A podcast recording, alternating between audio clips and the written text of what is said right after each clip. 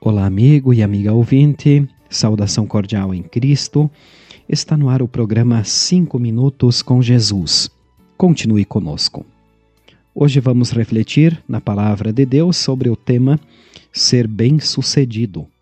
O texto bíblico base, Deuteronômio 6, versículo 3, onde diz assim: Povo de Israel, tenha o cuidado de cumprir a lei de Deus. Então, Conforme disse o Senhor, o Deus dos nossos antepassados, tudo correrá bem para vocês e vocês se tornarão numerosos naquela terra boa e rica onde vão viver.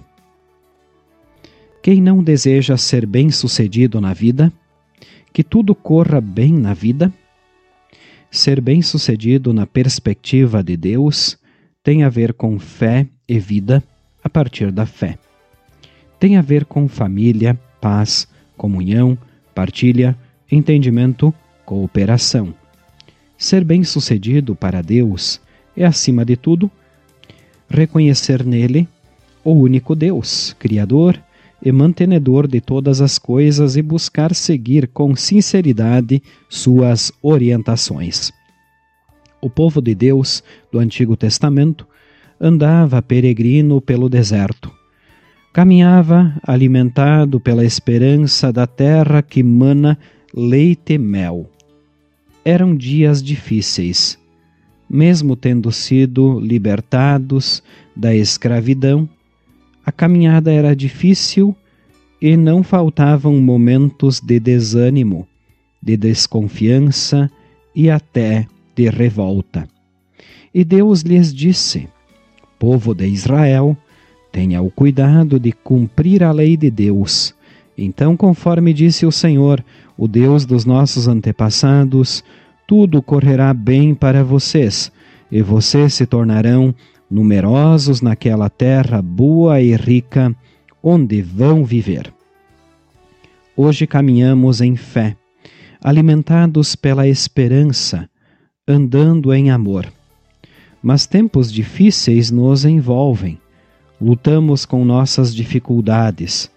Mas Deus nos diz hoje, como disse ao seu povo da antiguidade: Escute, povo de Israel, o Senhor e somente o Senhor é o nosso Deus.